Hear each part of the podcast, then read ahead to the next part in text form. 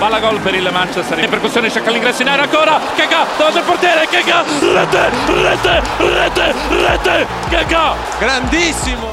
Calabria Paquetá gol. Lucas Tolentino Paquetá Paquetá Paquetá de prima. Sejam bem-vindos ao Fala Diabo, no podcast da Semilan Brasil. Eu sou o Rodrigo Moraes e nesse episódio 13 a gente tem bastante assunto sobre a Sociedade Milan pouquinho sobre o time Milan.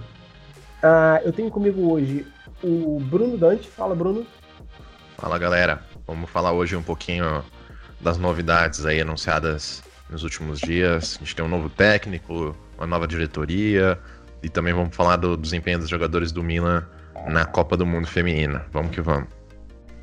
Comigo também o Homem Sem Face, Gabriel Joaquim. Fala, Gabriel. Fala, Rodrigo. Tranquilo?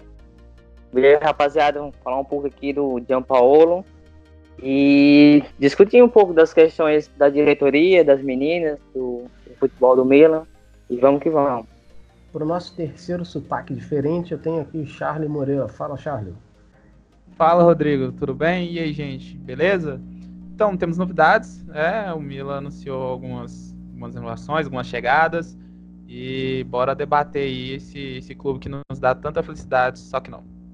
Boa. E para fechar essa turma, o nosso ST, que aliás faz um tempo que nenhum ST participa, isso é uma cornetada em vocês, STs que estão ouvindo e não querem participar do nosso podcast. Fala, Gabriel, tudo bom? Fala, Rodrigo. E aí, pessoal? Vamos criar mais uma temporada de ilusões aqui, né? Debater um pouco.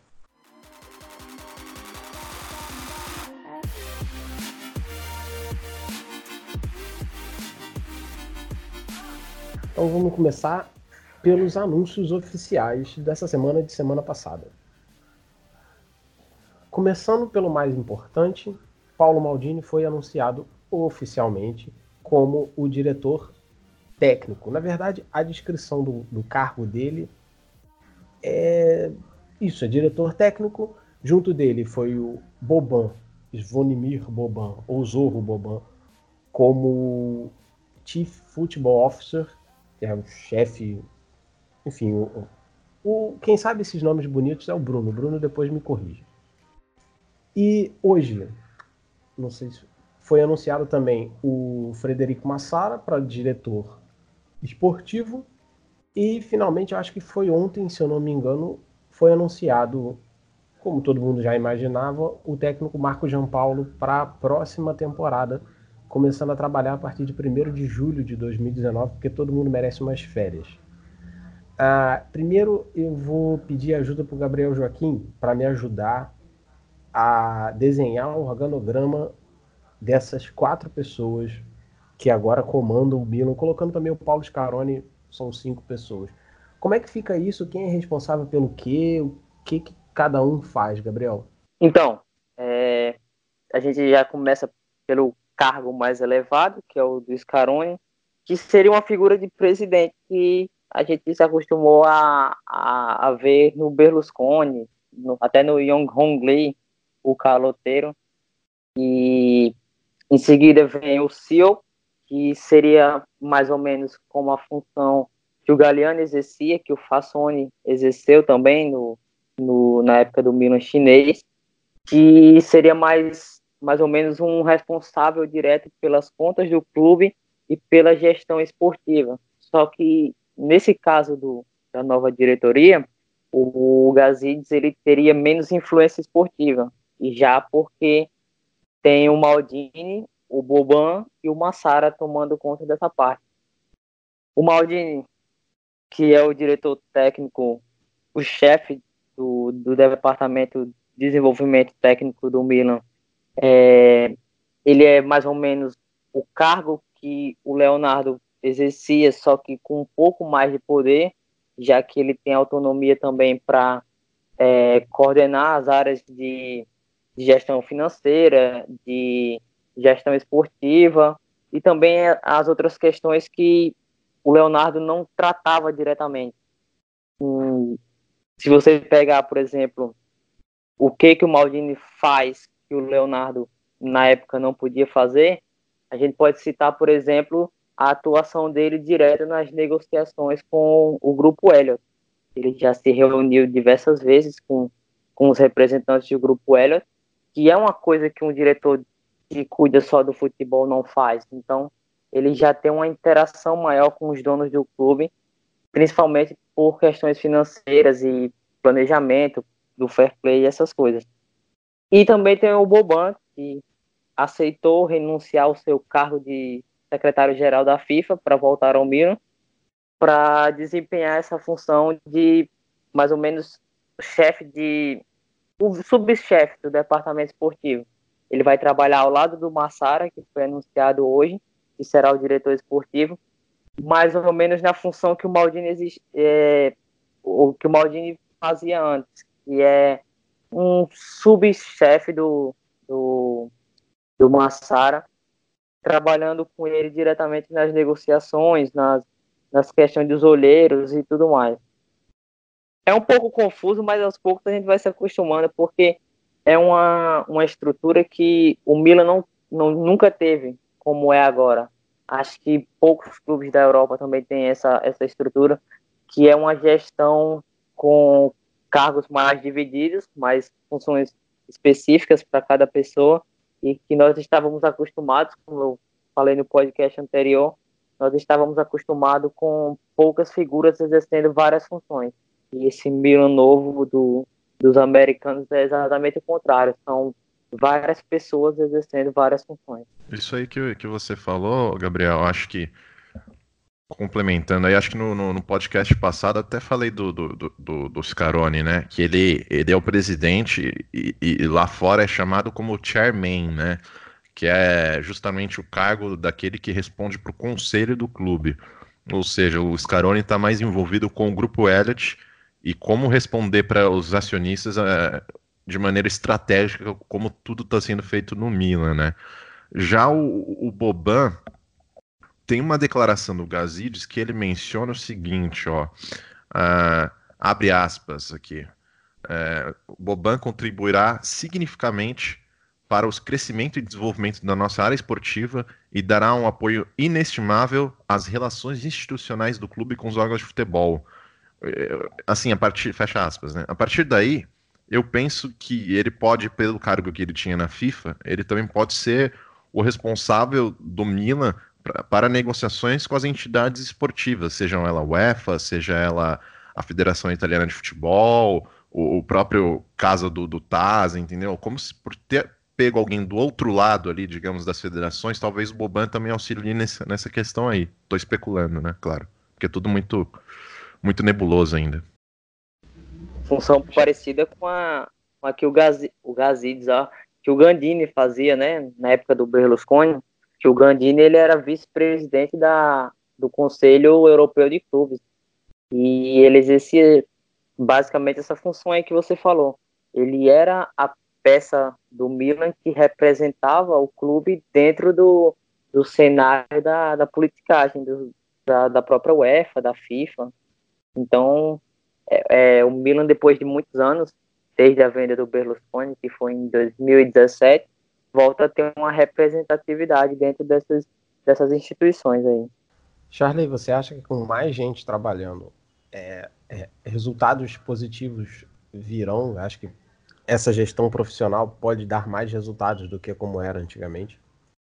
Cara, eu estava pensando nisso agora, justamente sobre essa questão, porque atualmente o Milan tem apostado em, em, pessoas mais capacitadas para ficarem na cúpula, na diretoria do clube. Isso é muito bom, sabe? É, eu acho que nesta década é a primeira vez que nós vimos é, uma diretoria tão empenhada em capacitar, em melhorar os profissionais que estão fora de campo, sabe? Porque se depender somente do, do, do, do, do, de dentro de campo, do técnico, de jogadores assim, nós temos o exemplo, da temporada passada, né? Eu acredito que o Milan tem muito a ganhar com, com, a, com, as, com as aquisições de Boban, Massara, é, entre os outros que, que chegaram, é claro, a efetivação do. a promoção, na verdade, entre aspas, do Maldini. Vamos ver como que eles correspondem durante a temporada e a expectativa é muito boa, pelo menos no extra-campo. Agora, dentro de campo é, é, é, é outro assunto que nós vamos debater daqui a pouco. Gabriel, você que vê de fora, entre aspas, né? É, qual a sua expectativa? Vamos falar agora só sobre esse, esse trio de diretores que foram anunciados. O que, que você achou? Então, é, se a gente for avaliar, são três profissionais. Tirando o Maldini, que ele é um pouco inexperiente, os outros dois eles já têm uma bagagem. Eu acho que isso vai criar uma maior organização gerencial dentro do Milan. Acho que é o necessário e você, a gente já teve casos de ser centralizado todo esse poder dentro de um clube e eu acho que traz poucos benefícios. Isso, se for mais democrático e mais bem dividido, pode trazer é, avanços melhores para nós, ainda mais nesse momento que a gente precisa de táticas e estratégias para crescimento, tanto financeiro, tanto técnico dentro de campo. Beleza. É, a gente falou agora sobre a, a, equipe técnica, né, a diretoria que foi anunciada. A gente deu uma enrolada boa, porque agora a gente vai começar de fato a falar o que vocês querem saber. Vamos falar de Marco Giampaolo. O, agora, oficialmente, o novo técnico do Milan chega para comandar uma equipe em reconstrução, já com uma diretoria aparentemente uh, mais profissional Bem, uh, ele treinou até antes do Milan. Ascoli, Cagliari, Siena, Catania, Cesena, Brescia, Cremonese, Empoli, Sampdoria, até chegar ao Milan. No seu currículo, ele tem, pelo que o Bruno me falou, o melhor trabalho dele foi um nono colocado, foi o último, a última temporada, né, como nono colocado na Sampdoria, não foi, Bruno?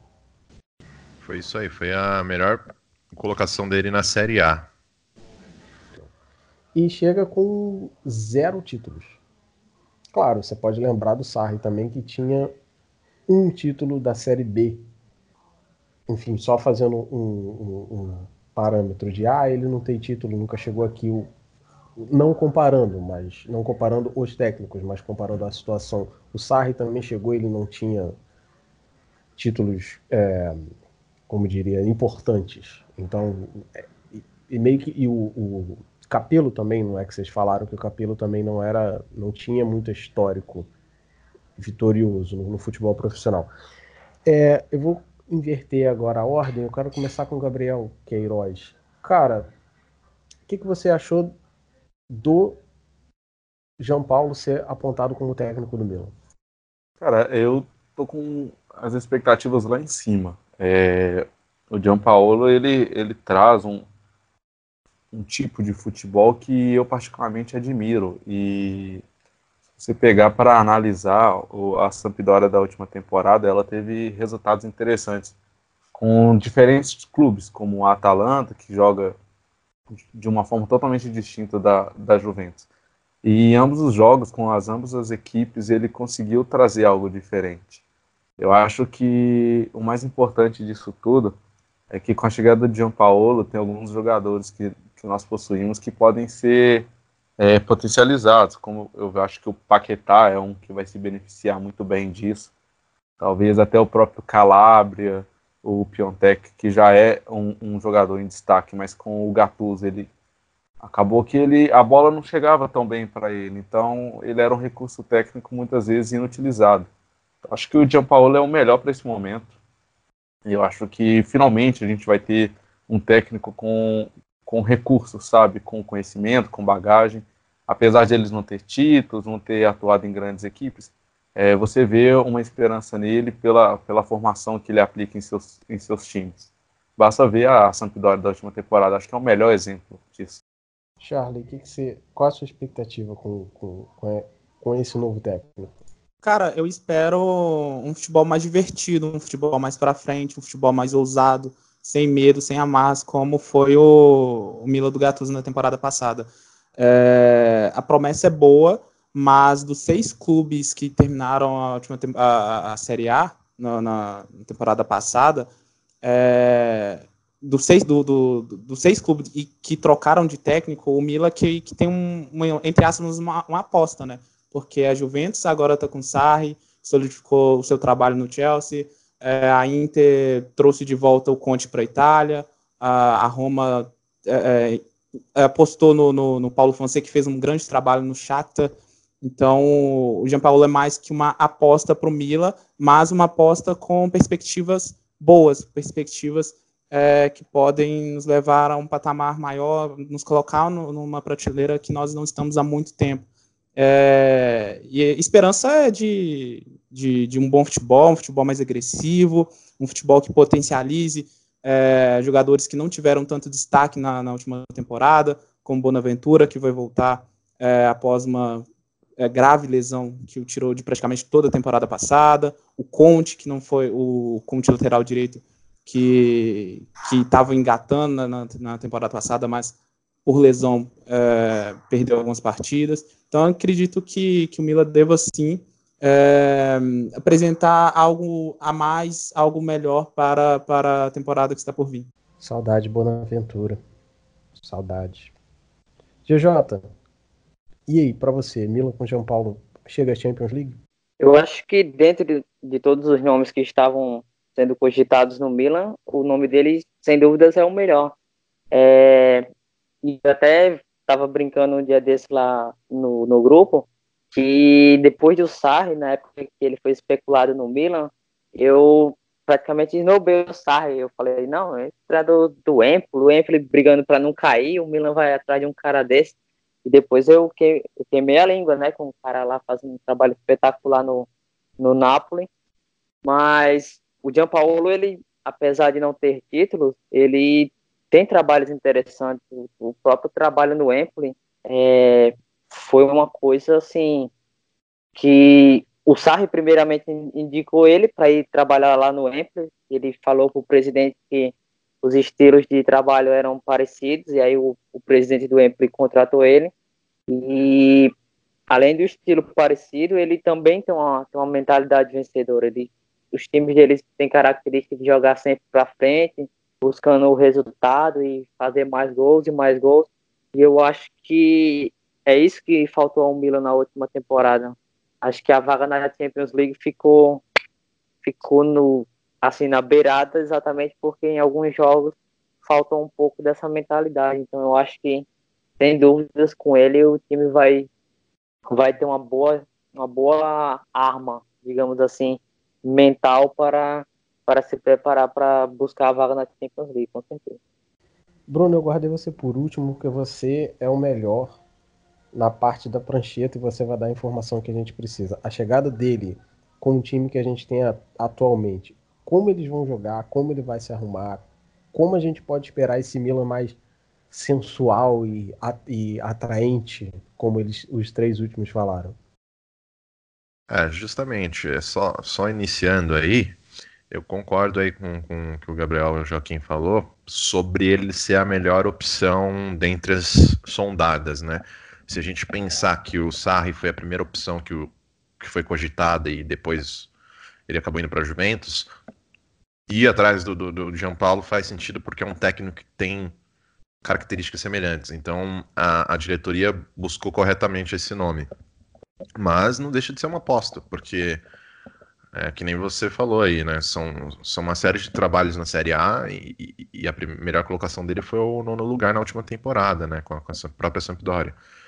Agora, o que a gente não sabe ainda é se, se ele vai ser capaz de levar o Milan para a Champions League. Não sabemos.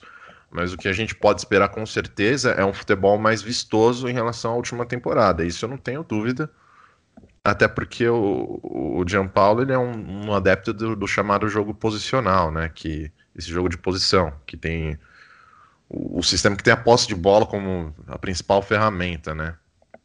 E, e, e nesse sistema é, é muito importante, nesse modelo de jogo, a posição nas quais os jogadores preenchem o campo, como são feitas as transições das fases e tudo mais.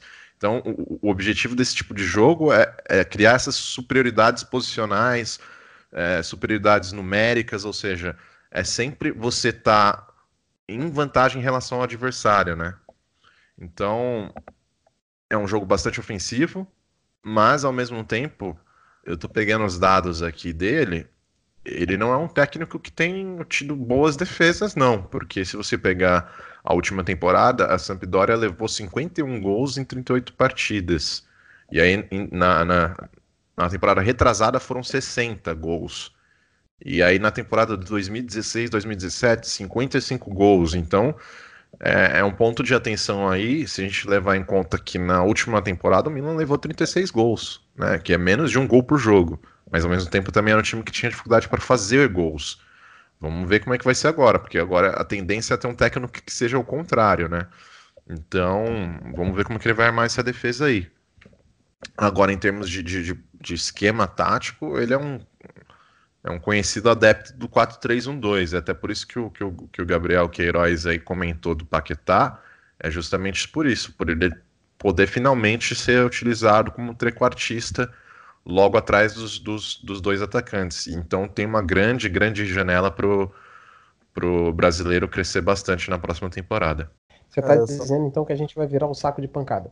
Olha, saco de pancada eu não sei, mas que vamos levar gols, eu acho que os dados mostram que isso pode acontecer. Pode ser que agora, com, com, tendo a muralha Romagnoli ali na frente, um, um, grande goleiro que é o Donnarumma, não sabemos se irá ficar, mas enfim, é, talvez ele consiga tomar menos gols, mas o time sofre bastante, principalmente pelo fato de jogar no 4-3-1-2, o time sofre um pouquinho é, quando joga com times que têm pontas, né, é, abertas. Então, vamos ver como é que vai ser isso.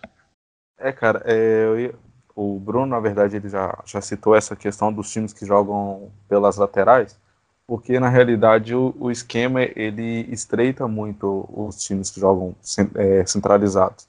Mas o Gianpaolo ele tem como preferência deixar seus meias centrais é, com fazendo a, a, defesa no meio. Então acaba faltando um jogador na marcação quando tem um ponta.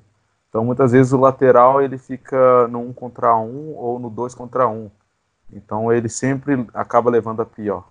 E por ele ser um, um técnico com, que tem a opção mais ofensiva, os seus meias centrais que jogam um pouco mais aberto, eles não têm como é, a principal qualidade defender. Então isso sempre acaba sendo um, um ponto positivo para, outro, para o time adversário. É sempre algo favorável para eles. E o Rodrigo ele, ele perguntou se, se o Milan vai, vai virar um saco de pancadas. Talvez sim, talvez não, sabe? Talvez nós podamos, nós, nós conseguimos, nós consigamos uma, uma vitória cachapante e tomemos uma, uma pedrada muito forte, como aconteceu com a própria Samp na, na temporada passada. É, logo na terceira rodada, a Samp enfiou 3 a 0 no Napoli, lá no, lá no Luiz Ferraris. É, e depois, algumas rodadas para frente, tomou um 4 a 1 do Torino também em casa, sabe? É, assim, essa é uma, uma das consequências de você jogar tão para frente, de você buscar um futebol é, mais ousado, mais inventivo. Tem até um exemplo com, com o próprio Milan, que foi aquele jogo lá no San Siro. Se eu não me engano, eles fizeram 2 a 0 o Milan empatou e depois virou. Que o Quagliarella fez o segundo gol de carrinho. Sim, sim, esse, esse jogo, essa, essa derrota para o Milan foi uma rodada antes de, de eles tomarem o 4x1 pro, pro Torino. Isso foi na, na décima ou, na décima rodada ou na décima primeira, não me lembro muito bem. É, então. Mas eu acho que muita gente fica esperando, ah, por que, que o Milan não trouxe um técnico mais renomado e tal? E, e, se você for olhar no mercado, a gente não teve tanta opção assim, não. Então, é, ter alguém aí que seja um adepto desse estilo de jogo, como o tão renomado Guardiola, que todo mundo adora, Acho que a galera adora, adora falar, não, por que, que não traz é, Guardiola, não traz Mourinho e tal? Mas pelo menos a gente está trazendo alguém que tem um, um pensamento de jogo semelhante a, a, um técnico de sucesso, né? Então a gente pode, a gente que passou muitos sustos com as saídas de bola do Milan na temporada passada, vamos continuar, porque é, o Gianpaolo também faz bastante uso dessa saída de bola é, essa saída que eles chamam de, alguns chamam de saída sustentada, que é essa, essa saída de bola com jogadores bem próximos. Ô Bruno, e... ô Bruno, eu vou cortar eu... seu microfone. Você só tá dando uma notícia, só coisa para me preocupar. Porra, falou que o time vai tomar gol pra cacete. Falou que o time vai continuar saindo bola. Eu vou cortar seu microfone. Porra, calma, ajuda, é... cara. Agora é a hora da virada, mas calma, calma, vamos lá. E por que que isso é importante sair? A gente como torcedor assusta muito você ver o goleiro participando na troca de passe, toda aquela troca de passe ali atrás, Mas o, o, o grande objetivo disso é aquilo que eu falei lá no começo, é criar superioridade numérica, posicional. Por exemplo, se vai tocando a bola lá atrás, é, de maneira bem próxima, e os laterais do, do Gianpaolo, eles não sobem. Enquanto o time não passar do meio campo, os laterais ficam postados ali para sempre ser uma opção de passe segura. Por que, que isso é bom? Quando você troca de passe no começo do, do seu campo, você atrai o adversário para o teu campo e isso abre janela para que você consiga avançar no campo. Ou seja, você traindo o adversário, você vai causar um desequilíbrio na defesa do adversário, sempre buscando esse homem a mais. Então, esse conceito que ele usa bastante é o. O Sarri usa muito também, que é o conceito do terceiro homem, né? Que é aquele, aqueles famoso, aquele famoso triângulo de passe, né? Que, que são três jogadores próximos, eles tocam bola entre si e o terceiro passa num, num, num corredor sempre gerando essa superioridade. Então, eu acho que isso é bom, mas talvez como torcedor a gente passe nervoso um pouquinho. Mas, Bruno, é, você disse desse toque mais defensivo, é, você pode ver que treinadores que usam, é, você pode comparar o Sarri, o, o Pep Guardiola, sempre vai ter um jogador de meio campo que em determinado momento ele vai tentar um, um passe um pouco mais vertical. Então, esse passe ele vai quebrar essa linha de defesa que foi atraída do time adversário. E dependendo do, do que tivermos no nosso meio de campo, eu não concordo que a gente vai passar tanto susto. Vai muito do material técnico que nós vamos ter, os jogadores que vamos ter. Sim, sim. É, é, isso, né? E, por exemplo, na, na temporada retrasada, a Sampdoria tinha o Torreira, que era quem vinha buscar o jogo próximo aos zagueiros. Ele ele é fundamental na saída de bola e, e também junto, junto dele os dois meias se aproximavam sempre jogando dessa forma compacta, com toques curtos, tudo para atrair o, adversário e conseguir espaço no entrelinhas para o trequartista. Uh, e assim, o, o Gianpaulo conseguiu fazer isso tanto com Gaston Ramírez quanto com o Saponara. Os dois cresceram muito de rendimento jogando com ele nessa posição. E, e, é bem nessa posição que eu vejo o Paquetá jogando, né? Logo atrás dos atacantes, onde ele pode é, fazer com que suas características principais se sobressaiam, que é o, o, a visão de jogo, o passe, o controle de bola. Então eu acho que o brasileiro tem tudo para crescer com ele. E então, assim, do ponto de vista de, de organização ofensiva, a gente pode esperar o time jogando com transições rápidas, com toques curtos muita exploração de tabelas pelo meio e também uma característica que, o, que os times do Gianpaolo têm, que são os cruzamentos rasteiros vindos da linha de fundo. Ou, ora com, com, com o segundo atacante fazendo essa, essa movimentação lateral, ora com, com, com o próprio lateral fazendo ultrapassagem, fazendo um cruzamento para trás. A gente vai ver, tem muito gol do do Quagliarella é justamente assim: alguém vem na linha de fundo rapidamente, através de uma de troca de passes bem envolvente, vem um cruzamento rasteiro e ele só empurra para a rede. Então a gente pode esperar um time que vai abusar não só da posse de bola, mas também da, da compactação e dos toques curtos.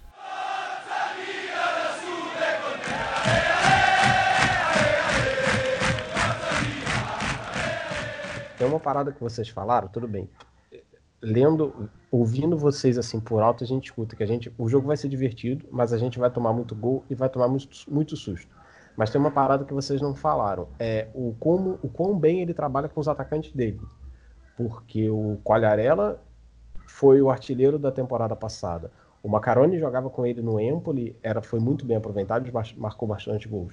Então, eu, é, enquanto a gente fica preocupado com a defesa, eu acho que o Piatek e o Cultrone, se continuarem, se o Cultrone se ficar, é, eles vão ser melhores aproveitados. O que vocês não acham?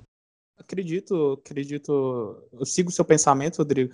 E, e o Jean Paulo ele é um mestre em trabalhar, em potencializar os seus atletas, sabe? E aí nós podemos citar o próprio Quagliarella, Macaroni, o do Van Zapata, que trabalhou com ele na Sampdoria e cresceu bastante, hoje está tá metendo gol a rodo na Sampdoria, na, na, pela Atalanta e também na Copa América.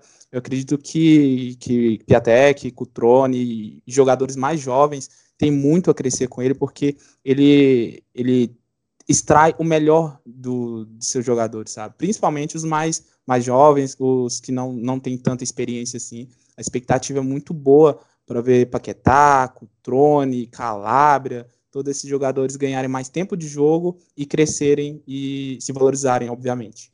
Ele fez Gaston Ramírez jogar bem, cara. Então. Eita! tá vendo? Eu vou, eu vou tirar o microfone do Bruno e vou dar o microfone pro Charlie, porque quando ele fala eu fico mais animado, sabe? Então, e aproveitando que nós falando da, da filosofia do da filosofia de jogo do, do Jean Paolo, ele foi premiado no início dessa semana que nós estamos gravando esse, esse podcast com o prêmio Timono Doro, que é um prêmio concedido pela Associação Italiana de Treinadores de Futebol. É, ele ganhou a trigésima edição. E, e, nesse evento aí, o pessoal só, só, só fez perguntas para ele relacionadas a futebol, sabe? E no finalzinho dessa, dessa, dessa, dessa, dessa entrevista aí, ele disse algo bem interessante que eu quero falar para vocês. O pessoal perguntou para ele sobre o, qual que é o seu sonho pessoal. Ele disse que é, sempre foi para divertir, ver um time treinando futebol. É, que quando se perde o aspecto, o aspecto lúdico, isso, é, isso se torna pesado, pesante, né? E você tem problemas. É, então, ele preza muito por, por divertir treinando, sabe? Divertir jogando, sempre para frente, sabe? E talvez o Mila tome muitos gols, mas talvez isso faça muito, sabe? E essa é uma das consequências de você jogar tanto para frente, ser mais ousado.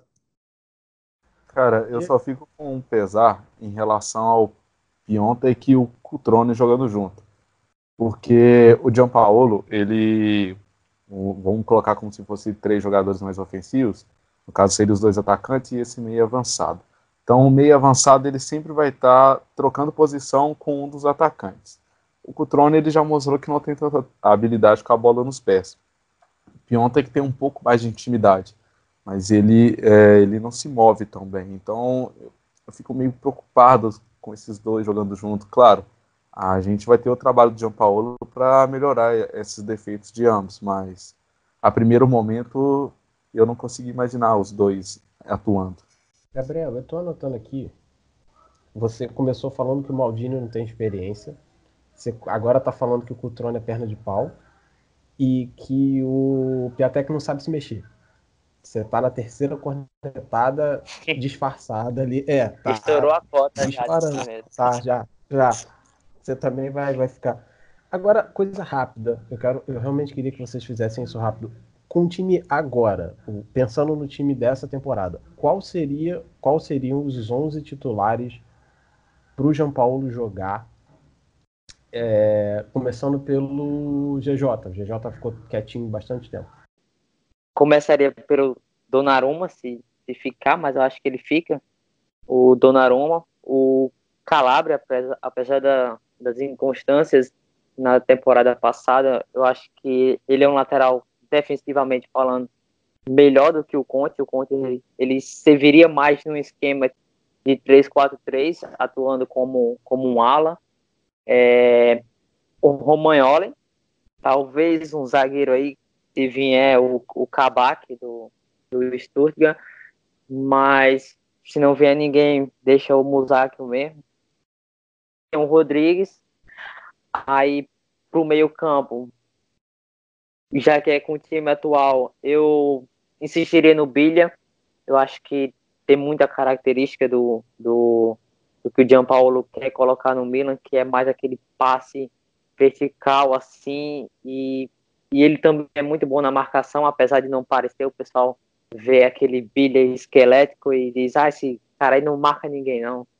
É, acho que esse aí não se encaixa nessa posição, é, porque se você for ver bem, os times do, do Gianpaolo, ele prefere um, um meia mais técnico, um cara que tem um passo diferenciado e uma boa velocidade. O que se realmente tem uma boa velocidade e, e ajuda na marcação mas ele tem um passe horrível. É, eu não manteria o QC, eu acho que valeria a pena testar o Paquetá nessa posição, caso o Gianpaolo opte por colocar o Suso como trequartista e o Rakan na esquerda. Ou Bonaventura. Eu ficaria com Bonaventura, mas tem aquela coisa, né? Se ele vai ficar saudável ou não. E posição de trequartista, como eu já falei, eu, eu deixaria o, o Suso. Eu acho que ele tem esse passe que pode quebrar a linha defensiva. E também uma finalização de longa e média distância muito boa. apesar de arriscar com certa frequência o, aqueles cruzamentos dele, quando ele arrisca mais a finalização, eu acho que ele leva mais perigo. No ataque, é, como o Gabriel falou, o meu xará falou, eu acho que o, o Cutrone ele não tem espaço nessa formação, porque se ele fosse realmente ficar nesse, nessa dupla de ataque com o Piatek, Piontek, ele seria o jogador que fica fixo dentro da área, porque ele não sabe jogar fora dela, não sabe aquele passe, aquele, aquela movimentação. Já o Piatek não, o Piatek eu acho que ele sabe sim sair da área, ele tem um, um bom pivô, lembra muito o começo do Higuaín no Milan, ele fazendo a proteção ali para articular algumas jogadas na frente da área e tem uma boa finalização de longa distância também, mas eu acho que o, o Piatek, ele fora da área, seria um desperdício. Eu acho que ele é um, um exímio finalizador, se a bola cai em condições perfeitas para ele, ele vai guardar o gol. Então eu acho que você usar ele fora da área para criar jogadas para um outro atacante, no caso o Cotrone, seria uma perda muito grande para o Milan. Por isso eu acho que o André Silva, dentro da, das opções que que temos no elenco hoje, seria interessante testá-lo, já que ele, tanto no Milan quanto no Sevilha, teve um começo muito bom e depois foi se mostrando um, um jogador com algumas limitações, mas eu acho que valeria a pena fazer um teste com ele. Claro, dentro do, do que nós temos hoje, mas se viesse outro nome para o ataque, certamente seria de bom uso. Boa, Gabriel. Charlie, qual seria, qual você acha que seria o time que o João Paulo montaria agora é, no gol do Naruma, né? Vamos torcer para que ele não seja vendido e que, se for vendido, que seja por um valor acima de 60 milhões de euros. É, a linha defensiva Conte, Caldara. Aposto bastante que ele, que ele possa se tornar uma grande dupla com o Romagnoli. Vamos ver nessa temporada se ele consegue ficar saudável, né? Sem lesões. E o Rodrigues fechando a lateral esquerda.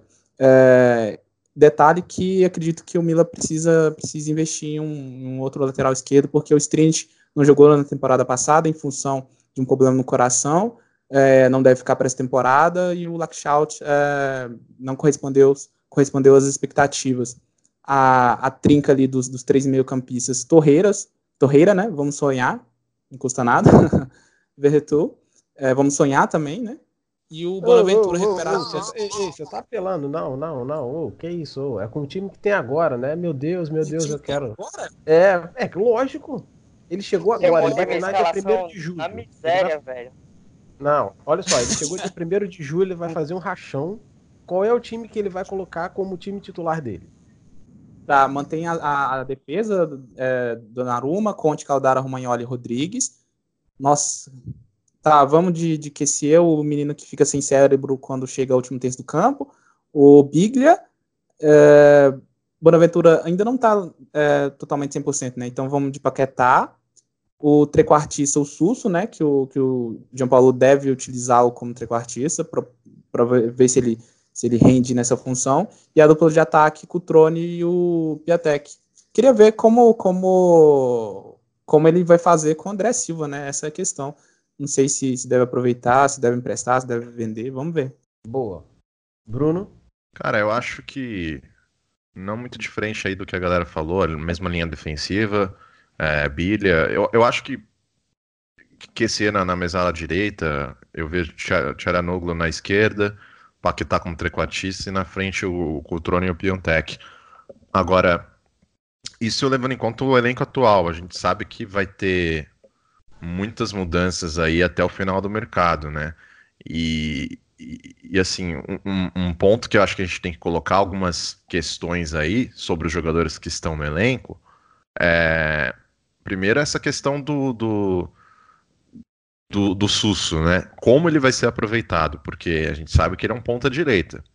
Então, o grande trunfo dele é quando ele corta para o meio, ou chuta ou cruza. Não vejo ele com potencial para segundo atacante. Talvez como trequartista, mas olhe lá. Então pode ser que. Vamos ver o que vai acontecer com ele. Agora, em relação ao Paquetá e o Rakan, eu vejo que ambos têm potencial para fazer o trequartista uh, atrás dos atacantes. Eu vejo mais o Paquetá nessa posição, porque a gente viu que o Rakan ele rendeu muito bem quando ele jogou na posição do Paquetá, enquanto o Paquetá esteve fora. Então, eu, ele fazendo essa meia esquerda ali, eu vejo ele, ele indo bem, o turco, né? Uh, agora, no ataque, aí eu vou ter que. Assim, a gente sempre pensou nessa dupla de ataque com o Trone e Piontek, mas são, são dois jogadores que têm boa movimentação para finalização. São dois jogadores que são jogadores de empurrar a bola para o gol. Tem movimentação muito boa sem a bola. Então eu acho que ou o Cutrone aprende a jogar bola, ou ele vai ser um reserva do Piatek. E aí a minha velhinha lá da André Silva que estava acesa parece que se apagou, porque com o, o Gianpaulo como técnico, a opção mais é, viável de dupla de ataque é André Silva e Piontek, com certeza por questões de estilo de jogadores. Sendo que o, o, o Gianpaulo tem um esquema onde não tem, não tem pontas, essa amplitude, né, ou seja, essa abertura do time vai muito pela subida dos laterais e pela movimentação lateral desse segundo atacante. E aí que o André Silva pode entrar muito bem. Se jogar bem, claro, mas eu estou partindo da teoria aqui. Então, Uh, eu, eu, eu não vejo o Cutrone fazendo isso da maneira como ele tem jogado, não. Vamos ver como é que vai ser a partir de agora. Mas, enfim, é, André Silva, a velhinha apagou aí, pelo jeito. Seja bem-vindo, André Silva.